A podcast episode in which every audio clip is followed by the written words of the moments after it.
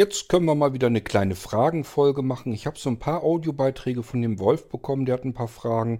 Und äh, eine Anmerkung habe ich dann noch für den Wolfgang. Der hat eine äh, Blinzeln äh, IR Remote, beziehungsweise ich glaube sogar zwei Stück davon. Und hat bei einer seiner Fernbedienungen, die er anlernen wollte, so ein bisschen Probleme. Ich versuche ihm dann nochmal so ein paar Tipps zu geben. Die kommen dann hinten dran. Und damit können wir in diese F-Folge dann auch mal hineinstarten. Musik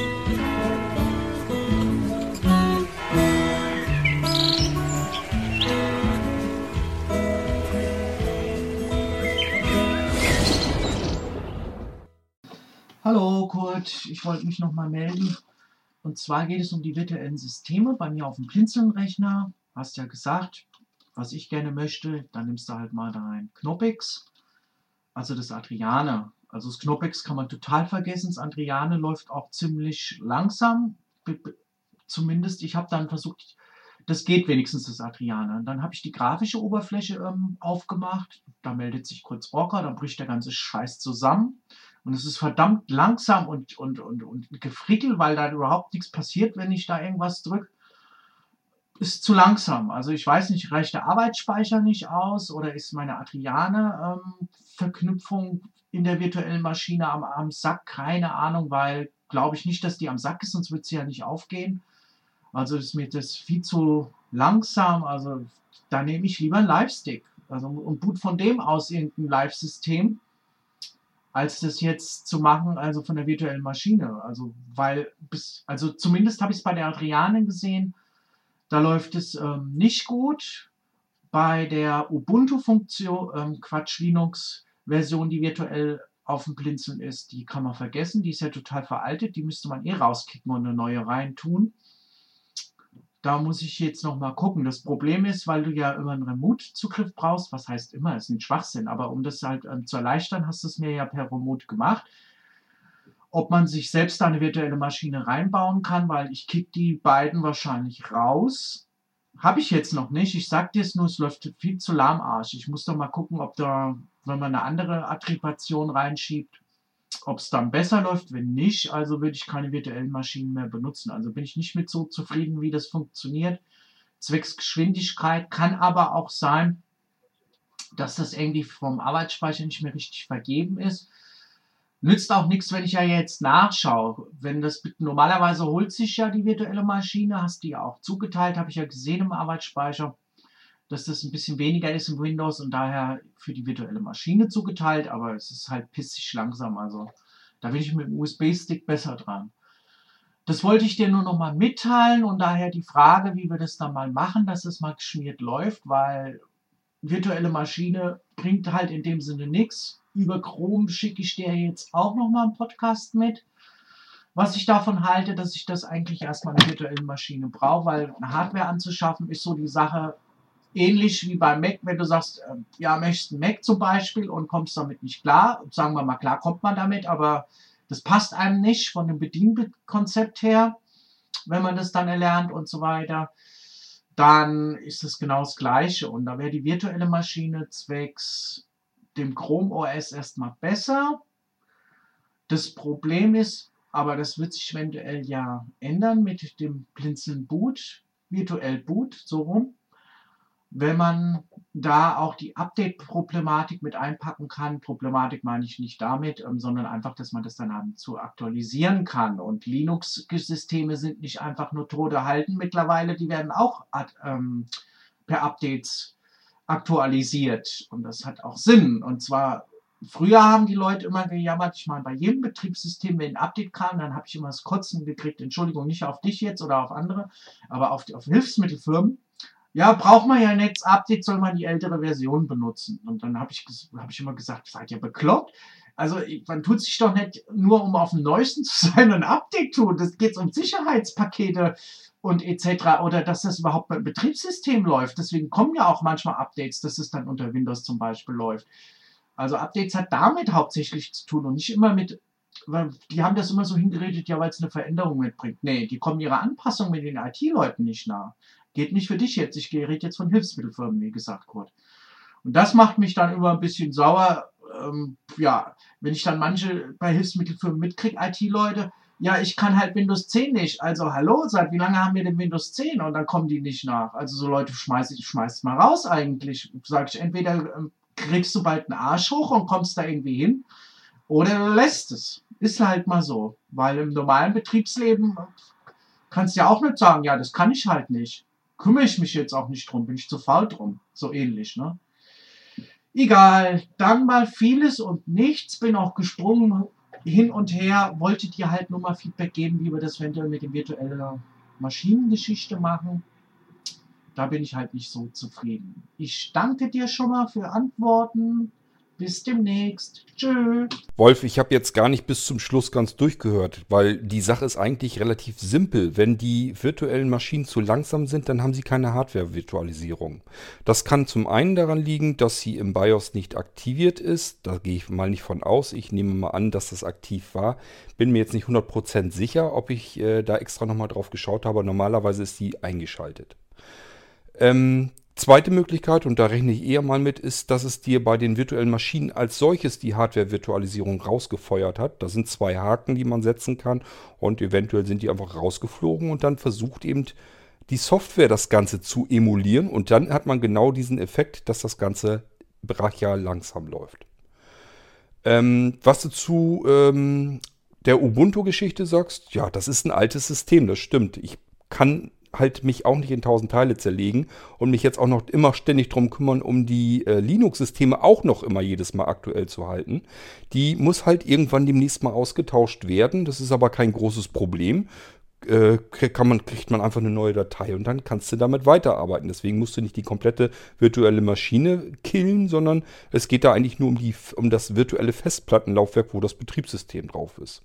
Da muss ich einfach das Linux neu machen und dann kann man das irgendwann mal äh, herunterladen, tauscht die beiden Dateien aus und kann dann wieder ganz normal mit dem neuen System arbeiten.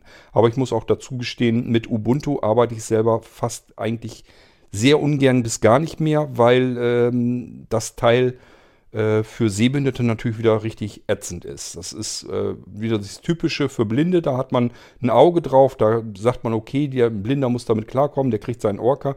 Aber sobald man irgendwie zwischen den Welten hängt, ähm, hört es sofort auf. Das heißt, mir wird die, ähm, der Bildschirm komplett hochgeschraubt, bis nichts mehr für mich zu erkennen ist und ich da einfach nicht mehr drauf arbeiten kann, nicht sehen kann. Macht also alles keinen Spaß mehr.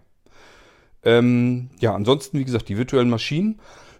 ich habe mir die für Anfang des kommenden Jahres eben mit vorgenommen. Die will ich alle durchgehen. Auch die ganzen Windows-Maschinen. Das heißt, es wird komplett alles neue virtuelle Maschinen geben. Die will ich alle komplett, komplett neu machen, äh, weil da kommt nämlich diese ganze Geschichte mit den Virtual Devices auch mit rein. Dass man also eine USB-Festplatte zwischen der virtuellen Maschine und dem realen System hin und her schalten kann und solche Geschichten alle. Soll alles mit reinfließen, deswegen muss ich den ganzen Krempel sowieso komplett neu machen. Und ähm, ja, da butter ich jetzt ehrlich gesagt gar keine weitere Arbeit mehr in den alten Kram jetzt rein. Da müsst ihr jetzt so mitarbeiten, wie es ist. Und äh, ab nächstes Jahr gibt es dann neue virtuelle Maschinen. Da kann man dann ähm, komplett anders mitarbeiten und dann auch mit Funktionen, die man sowieso schon mal gleich gar nicht woanders überhaupt irgendwie bekommen kann, weil man da eben mit äh, virtuellen Laufwerken, die zwischen dem realen System und dem virtuellen System hin und her geschaltet werden und so weiter, eben auch noch arbeiten kann. Macht dann alles noch viel mehr Spaß. Ähm, immer ein Schritt nach dem anderen. Ich kann mich unmöglich um alles zeitgleich kümmern. Ich soll deine Chrome OS Maschine soll ich auch noch fertig machen. Ähm, ich kann nicht alles auf einmal. Es geht nicht. Es, ob ich das will oder nicht will, ist eine ganz andere Geschichte. Aber es geht einfach nicht. Ich muss das nacheinander machen. Ich weiß nicht, ob ihr das könnt, ob ihr tausend Sachen auf einmal könnt. Ich kann es jedenfalls nicht. Ich kann nur einen Teil nach dem anderen machen. Und wenn da eine virtuelle Maschine schon ein Stück älter ist, kann man sich die entweder selber neu machen. Man kann sie auch aktualisieren. Du wirst wahrscheinlich bei Ubuntu, äh, bei dem Linux, was da drauf ist, wirst du bestimmt irgendwo eine Möglichkeit finden, dass du es auch aktualisieren kannst. Ist noch nicht mal gesagt, dass du sie komplett neu installiert haben müsstest. Kann gut sein, dass man sie irgendwo aktualisieren kann. Habe ich keine Ahnung, habe ich mich nicht weiter damit beschäftigt. Ähm, ich mache es, wie gesagt, sowieso komplett neu, weil ich da noch ein paar andere Sachen mit einbauen möchte. Und ich kann dir aus der Erfahrung auch von anderen Leuten sagen, dass äh, normalerweise es so ist, dass du mit den virtuellen Maschinen auf heutigen Computern, auf heutigen leistungsfähigen Computern ganz normal arbeiten kannst. Du merkst eigentlich keinen wirklichen Unterschied, ob du jetzt mit einer virtuellen Maschine arbeitest oder mit einer realen Maschine. Äh, die Geschwindigkeit, den Unterschied, den merkst du im Normalfall nicht. Wenn, da, wenn man den merkt, ist irgendwas passiert. Dann ist irgendwas nicht in Ordnung, irgendwas nicht in Butter. Und da kann man höchstens nachgucken, woran liegt das denn ich sag ja, bei dir vermute ich eher mal, dass dir die ähm, äh, Hardware-Virtualisierung, dass dir die aus den virtuellen Maschinen herausgesprungen ist. Die müsste man dann wieder aktivieren. Ich weiß nun aber nicht, ob du in VirtualBox in den Einstellungen überhaupt selber arbeiten kannst. Wenn nicht, müsste ich nämlich wieder per Fernwartung auf den Dingern arbeiten und dir das äh, kontrollieren und wieder schauen, was da los ist. Schlimmste, was sein könnte, wäre sonst noch, ähm, dass es im BIOS, also im UEFI, tatsächlich wirklich deaktiviert wäre. Ähm, ja, ich kann es dann im Nachhinein auch nicht mehr ändern. Äh, müsstest du dann mit sehender Person mal eben ähm, durch dieses UEFI-BIOS durchgehen und dir die Hardware-Virtualisierung, dass dieses HT, ich müsste dann gucken, wie das Teil genau hieß, der Menüpunkt da drin, den müsste man dann wieder aktivieren. Dann kann es höchstens sein, dass der noch deaktiviert ist. Ich habe ihn nicht bewusst rausgemacht und normalerweise kenne ich so, dass die Sachen aktiviert sind, eingeschaltet sind.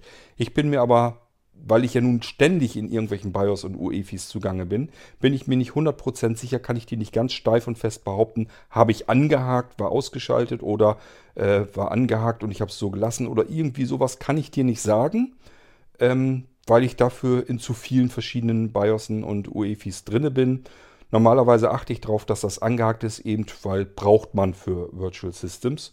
Und ähm, falls es bei dir nicht angehakt sein sollte, an, also es wird an einer von diesen beiden Geschichten liegen. Entweder äh, die Hardware-Virtualisierung ist bei den Maschinen rausgesprungen, bei den VMs, da muss man da in die Einstellung und das Ganze wieder aktivieren. Oder aber es ist in, im UEFI rausgeknallt, dass es da äh, deaktiviert ist. Warum, weiß der Geier, dann muss man es da wieder aktivieren.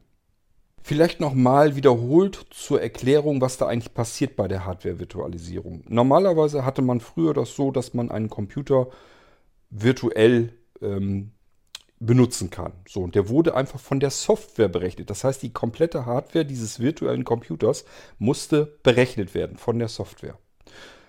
Kann man sich denken, dass das natürlich nicht genauso schnell funktioniert wie auf dem richtigen Rechner, wenn das alles erst einmal komplett durchgerechnet werden muss. Das kann ja nicht schnell funktionieren. Was hat man gemacht? Intel hat ähm, Hardware-Technologie, also Hardware-Virtualisierungstechnologien in seine Prozessoren eingebaut. Die können Hardware an die virtuelle Maschine durchreichen. Und zwar den Prozessor, ähm, den Chipsatz, Speicher. Das kann man eben jetzt direkt an die virtuelle Maschine durchreichen, hardware-seitig, sodass die virtuell, dass der virtuelle Computer nicht mehr berechnet werden muss, komplett, ein Teil natürlich trotzdem noch, aber er muss nicht mehr komplett berechnet werden, sondern kann auf den Prozessor direkt zugreifen. Auf den richtigen, den echten Prozessor kann er jetzt eben direkt zugreifen, genauso auf den Chipsatz und so weiter. Und dadurch ähm, kann er eben fast genauso schnell arbeiten wie ein normales real installiertes System. Deswegen hat man das gemacht und seitdem kann man wunderbar mit virtuellen Computern arbeiten. Aber ich sage ja, wenn da irgendwie was ist, dass die zu langsam funktionieren, dann stimmt irgendetwas nicht. Gibt es mehrere Möglichkeiten. Möglichkeit 1 ist, der Prozessor unterstützt es schlicht und ergreifend nicht. Ist keine Hardware-Virtualisierung mit drin, kann man da nichts dran machen, kann man nur die Systeme, die nicht so rechenintensiv sind, die kann man dann benutzen, laufen dann auch ein bisschen langsamer, aber man kann sie immerhin benutzen. Ähm, ja, das ist vor allem, wenn man hier ähm, Atomprozessoren, Celeron-Prozessoren und so weiter drin hat, dann äh, hat man diese Hardware-Virtualisierung natürlich nicht drin. In deinem i5 sollte es eigentlich drin sein. Also kann ich mir nicht vorstellen, dass es daran liegt. Dann wäre es Möglichkeit 2. Ähm, die Hardware-Virtualisierung ist nicht aktiv. Dann müsste man gucken im UEFI, im UEFI, was ist da los? Ist die da aktiv oder ist sie nicht aktiv? Wenn nicht, hat man den Fehler gefunden, mache ich einen Haken dran und ähm, das Teil ist aktiv und dann werden die virtuellen Maschinen auch zügig laufen. Und die letzte Möglichkeit ist von den virtuellen Maschinen selbst hier, die haben auch tausende von Einstellungen, unter anderem eben auch, dass diese Hardware-Virtualisierung ähm, aktiviert werden kann und da kann man auch verschiedene Modi aussuchen und so weiter und wenn da irgendwas schiefgegangen ist, dann kann es eben auch daran liegen. Das sind die drei Möglichkeiten, die man hat, äh, die die Gründe sind dafür, dass die virtuellen Maschinen langsam laufen.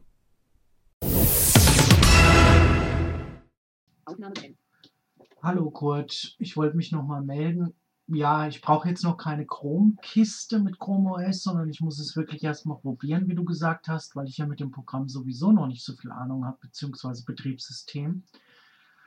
Daher brauche ich es als virtuelle Maschine Recheneinheit brauchen wir überhaupt noch nicht kaufen, weil was bringt es, wenn du sagst, ja, habe ich dir gekauft, wolltest du so und jetzt kommst du nicht mit klar und jammerst. Geht nicht. Also virtuell wird erstmal vielleicht besser sein, das da zu probieren.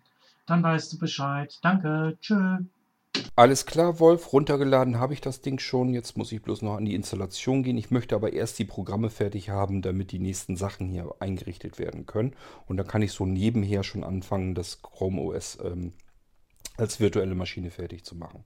Auch da müssen wir natürlich erstmal gucken, was ist da überhaupt bei dir ähm, los, dass die Sachen zu langsam funktionieren. Denn dann macht es natürlich auch wieder keinen Spaß, wenn du die Chrome OS, die virtuelle Maschine dann bei dir hast und sie läuft zu brachial langsam. Und da müssen wir dann mal schauen, was eigentlich los ist. Ähm, normalerweise dürfte es nicht sein. Die sollten eigentlich bei dir zügig funktionieren. Ähm, ich meine auch, dass ich die virtuelle Maschine, irgendeine habe ich bei deinem System auch kurz einmal, glaube ich, angeworfen, ob das noch funktioniert. Da ist mir zumindest nichts Schlimmes bei aufgefallen. Das kann aber auch schon allein daran zusammenhängen, dass ich äh, einfach um Zeit zu sparen, nur eine DOS-Kiste eben angemacht habe oder so. Und da merkt man es natürlich sowieso nicht, wenn die jetzt zu langsam läuft. Mir geht es da eigentlich mehr darum, funktioniert das Ganze jetzt überhaupt? Ja oder nein? Ähm, ich glaube, als ich dein... Genau, da war das nämlich, als ich deine ähm, virtuellen Maschinen, als ich das Update eingespielt hatte, da habe ich das ausprobiert. So war das nämlich. Und da ist mir zumindest nichts aufgefallen. Ich kann dir allerdings nicht sagen, welche Maschine ich ausprobiert habe. Kann sein, dass es vielleicht nur ein DOS war. Ich habe keine Ahnung, aber mir ist zumindest nichts aufgefallen da. Aber wenn du sagst, die ist zu langsam, glaube ich dir. Da gibt es aber ganz klare Gründe dafür. Die muss man eben beseitigen und dann läuft das Ganze auch wieder.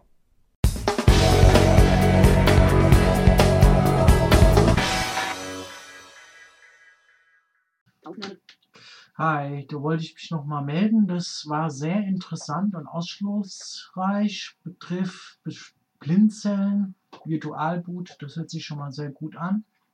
Die Frage ist halt bei einer Linux-Geschichte, die wäre halt nicht so groß, wie wieder das aufgeblähte Windows, das über einen Arbeits-RAM-Speicher laufen zu lassen, das wäre halt schon verdammt schnelle Geschichte.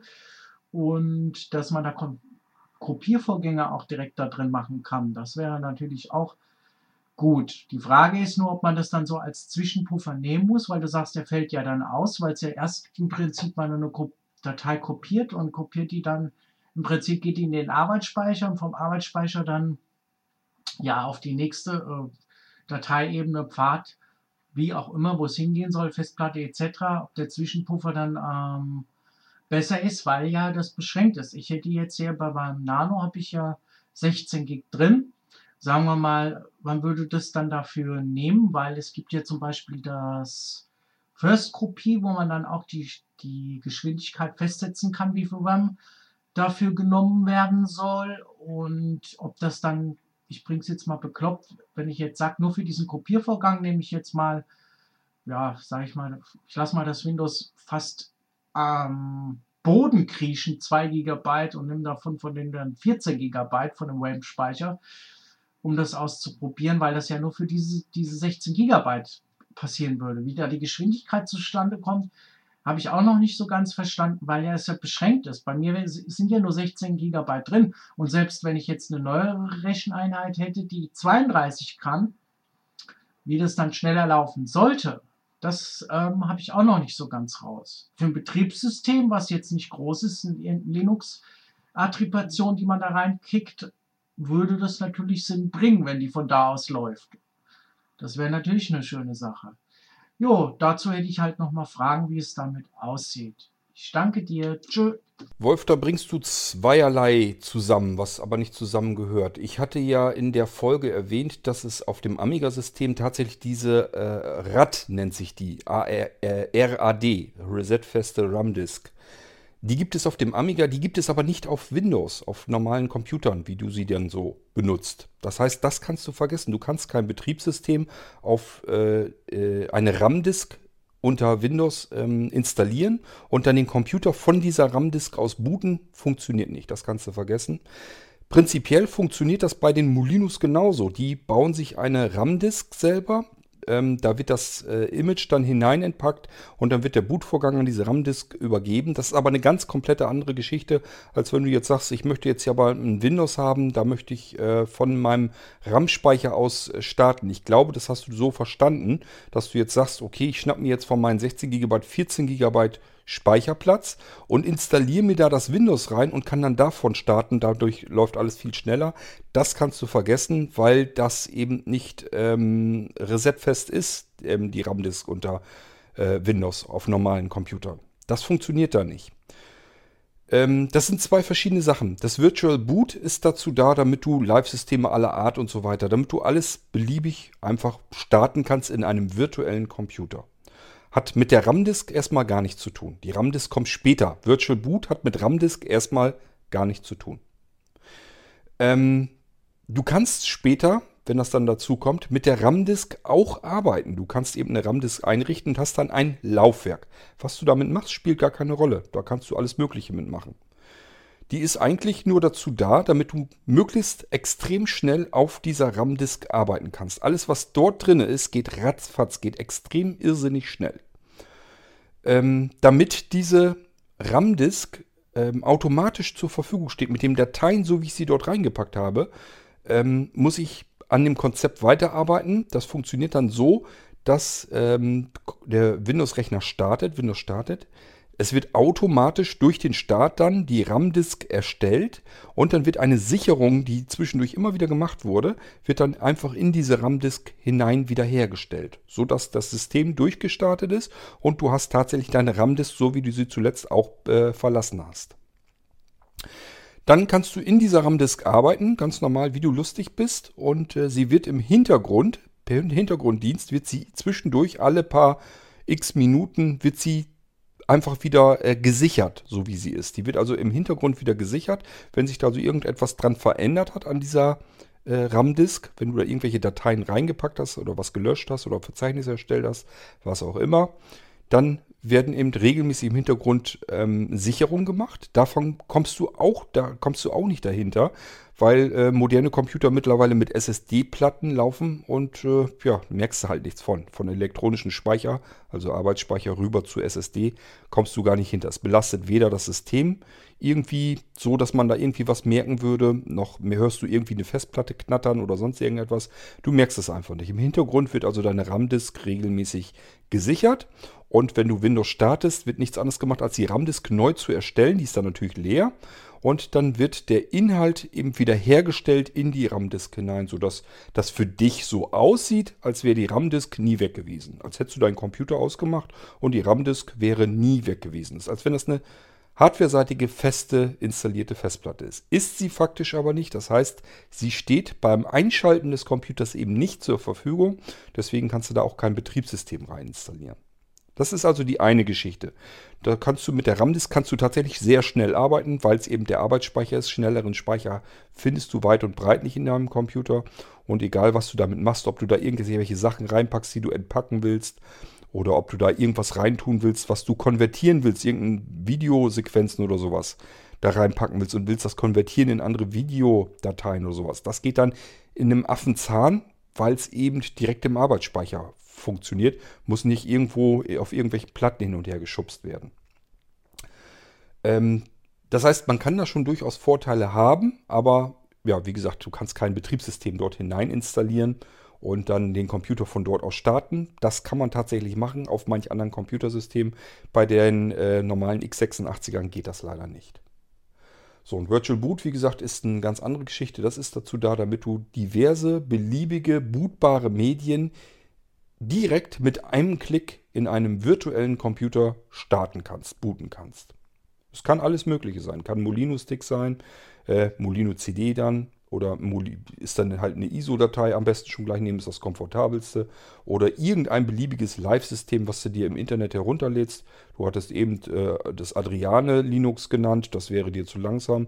Ja, kannst du dir ganz einfach, oder wenn es zu alt ist, holst dir einfach die neueste Version als Live-CD aus dem Internet, ISO-Datei runterladen, direkt diese ISO-Datei ähm, in Virtual Boot auswählen und dann wird das Ding sofort gebootet im virtuellen Computer, ohne dass du irgendetwas weiter dazu tun musst. Du musst nur die ISO-Datei herunterladen, wählst die aus mit Virtual Boot und mehr brauchst du nicht zu tun. Bist direkt dann drinne im gestarteten Adriane-System, in dem Live-System und kannst damit arbeiten und alles ausprobieren.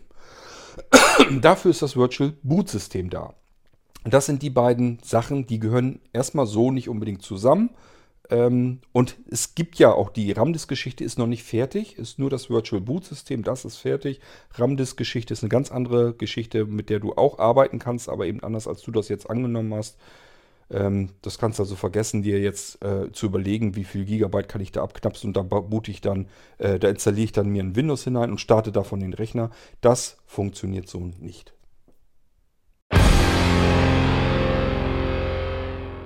Dann habe ich noch mal eine kleine Nachricht an den Wolfgang. Der hat seine Blinzeln IR Remote äh, bekommen. Ähm, ich glaube, du hast da zwei Stück, hattest du sogar von bestellt. Und äh, das funktioniert mit einer Fernbedienung funktionierte das wohl und die andere kriegt er da irgendwie nicht richtig angelernt. So, und da versuche ich noch mal so ein paar Tipps zu geben, äh, Wolfgang. Zum einen, was du machen könntest, wäre bei der alten Fernbedienung, du hast gesagt, das ist eine uralte Fernbedienung probier mal spaßhalber, gerade insbesondere, falls ihr ein Raucherhaushalt seid oder irgendwie sowas, versuch mal die Linse vorne sauber zu machen. Daran kann auch schon einiges hängen. Gerade so bei Rauchhaushalten, da ist die Linse, das, da kann ein Belag tatsächlich drauf sein und das kann schon reichen, um ähm, das Infrarotlicht da nicht sauber mehr durchkommen zu lassen oder es woanders hin äh, reflektiert wird und schon klappt das nicht mehr richtig. An solchen fusseligen Kleinigkeiten kann es eben auch schon scheitern. Also zu, zum einen äh, nochmal schauen, ob man da irgendwie was reinigen kann. Und ähm, ja, dann mehrere Methoden durchprobieren. Zum einen Originalfernbedienung und die Blinzeln Infrarot Remote gegenüber auf einen Tisch legen und dann den Lernprozess machen, so dass zwischen den beiden Fernbedienungen na vielleicht zwei Zentimeter oder ja, ein, zwei Zentimeter. Probier es ein bisschen aus. Manche funktionieren ein bisschen besser, wenn sie dichter dran sind. Andere funktionieren ein bisschen besser, wenn sie ein Stückchen weiter weg sind. Also irgendwo zu probieren. Einmal vielleicht mit 1 bis 2 Zentimeter. Und wenn das nichts geworden ist, ziehst die Stücken auseinander, dass du vielleicht so 5 Zentimeter auseinander bist. Probierst es dann nochmal. Wenn es auf dem Tisch nicht funktioniert, probierst es so, dass du die gegenüber hältst. Auch so 1, 2, 3 Zentimeter auseinander. Dann hältst du die eine Taste, die du anlernen möchtest, ähm, also auf der Originalverbindung, die hältst du gedrückt. Beispielsweise, du hattest erwähnt, so die leiser lauter Taste, so das funktionierte so schlecht. Das war bei mir auch so. Das liegt daran, weil das eine Taste ist, die nicht einmal nur ein kurzes Signal abgibt, sondern die hältst du normalerweise gedrückt, damit sie in, äh, als Stotterfunktion sozusagen leiser und lauter macht. Die soll ja nicht nur ein Signal abgeben, sondern eben so lang Signal abgeben, wie du lauter und leiser machen willst. Das kriegst du am besten hin, indem du diese lauter-leiser-Taste gedrückt hältst auf der Originalfernbedienung und dann den Lernprozess auf der äh, Remote startest. So, und dann hältst du die beiden ja gegenüber und drehst die in sich so ein bisschen, dass die äh, im Prinzip um das Signal nochmal so ein bisschen herumwirbelt, die Remote. Dass sie einfach, falls das Signal äh, nicht gerade rüber geschickt wird, sondern so ein bisschen schräg abgeleitet wird, dass die dann auch funktioniert. Diese ähm, Linsen, die funktionieren immer unterschiedlich so ein bisschen. Es gibt, nie, es gibt nicht die eine Infrarot-Fernbedienung, die nach eine, in eine Richtung ganz exakten Punkt abstrahlt. Manche versuchen mehr in die Fläche zu strahlen. Manche strahlen so ein bisschen schräg nach oben weg. Das hängt dann damit zusammen, ähm, dass der Hersteller davon ausgeht, dass man die Fernbedienung irgendwo auf dem Tisch oder auf dem Sofa liegen hat, drückt dort drauf und der Fernseher ist im Normalfall vielleicht auf, in der Entfernung so ein kleines Stückchen höher und dann hat man einfach den Infrarotstrahl, dass er nicht einfach zielgerade nach vorne strahlt, punktgenau, sondern so ein bisschen nach oben wegstrahlt. Das heißt, das ist eben nicht einheitlich und deswegen musst du verschiedene Sachen probieren ähm, musst einfach, geh mal einfach davon aus, dass dieser Infrarotstrahl deiner äh, Fernbedienung, deiner echten, dass der nicht zielgerichtet geradeaus als Punkt rausgeht, sondern eventuell zu irgendeiner Richtung so ein bisschen abgeleitet wird. Und dann, wenn mit diesem Wissen versuch mal so ein bisschen diesen Strahl dir vorzustellen und dann mit der Remote wieder einzufangen. Und gesagt, wie gesagt, bei lauter, leiser oder Plus-Minus-Tasten und so weiter, gedrückt halten am besten hast du natürlich das Problem, wenn du es angelernt hast, dann hast du oftmals, dass es zwei, drei Signale abstößt. Das heißt, ähm, ja, haben wir zum Beispiel auch auf einer blinzelnden Infrarot-Remote, die habe ich oben bei der Dreambox, die benutzt Anja ganz gerne. Da habe ich auf eine Taste die Programmplatz 1 gelegt. So, da habe ich aber wohl auch zu lang gedrückt gehalten und dann hat die äh, zwei Signale ähm, abgespeichert. Und wenn man jetzt die Blinzeln-Remote äh, auf die Dreambox zielt und die eine Taste drückt, dann wird meistens, wenn man da einfach gezielt draufhält, wird Programmplatz 11 geschaltet. Nicht 1, sondern 11, einfach weil er zwei Signale aufgenommen hat. Ähm, Ich habe Anja das schon gezeigt, wie man es anders machen kann. Man drückt nämlich einfach und während man drückt, zieht man die äh, Fernbedienung einfach nach oben hinweg. Dann reicht das zweite Signal nicht mehr, kommt dann nicht mehr äh, zielgerichtet an, kommt nur ein Signal an und schon funktioniert das, ist auch wieder bei Programmplatz 1. Ist also eine reine Übungssache. Kann man natürlich auch neu anlernen, solange bis er nur ein Signal hat, das er dann abstrahlt und dann funktioniert das auch wieder. Ich kann dir nur sagen, ich habe mit der Blinzeln ER Remote bisher jede Fernbedienung zu fassen bekommen, aber es war nicht immer ganz einfach. auch bei mir gab es bestimmte Fernbedienungen, die schlecht funktionierten, die schlecht ähm, angelernt werden konnten. Und es gab vor allem auch immer einzelne Tasten, die schlecht ähm, eingefangen werden konnten. Wie das genau zusammenhängt, keine Ahnung, aber ich habe es dann immer wieder probiert mit verschiedenen Möglichkeiten und irgendwann hatte ich sie dann doch erwischt. Kann passieren, dass du da wirklich sechs, sieben, acht Mal oder so davor dran sitzt und das Ding versuchst anzulernen. Immer wieder ein bisschen variieren, ein bisschen versuchen, das Signal irgendwie anders reinzuholen. Irgendwann wird es funktionieren, jedenfalls war es bei mir immer so der Fall. Und nicht zuletzt, ähm, ich will dich da nicht irgendwie nicht, dass du denkst, ja, jetzt habe ich das Ding, funktioniert nicht so, wie ich mir das vorgestellt habe. Wenn es nicht funktioniert, natürlich zurückschicken. Ist kein Problem. Schick die Dinger zurück, wenn sie bei dir nicht laufen. Das wäre jetzt kein Problem. Ähm, du musst die jetzt nicht zwingend behalten. Äh, wenn sie bei dir den Dienst nicht tun, den sie eigentlich tun sollen, dann lass es sein. Dann schick sie lieber zurück. Ärger dich da nicht lange mit rum. Ähm, ansonsten aber, wie gesagt, probier es aus. Immer so ein bisschen variieren beim Anlernen. Äh, ich hatte auch verschiedene Fernbedienungen, waren auch unterschiedlich leicht und schwierig, auch Tasten jeweils da drauf. Aber ich habe sie alle mit genug Ausdauer habe ich sie alle zu futtern bekommen. Ging dann immer jedes Mal gut.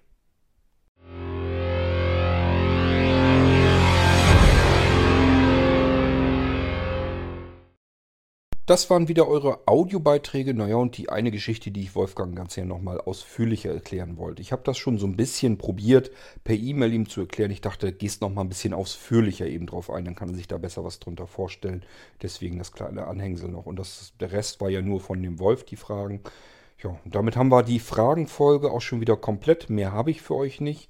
Und äh, ja, wir hören uns bald wieder in einer weiteren Irgendwasser-Folge. Bis dahin macht's gut. Tschüss, sagt euer König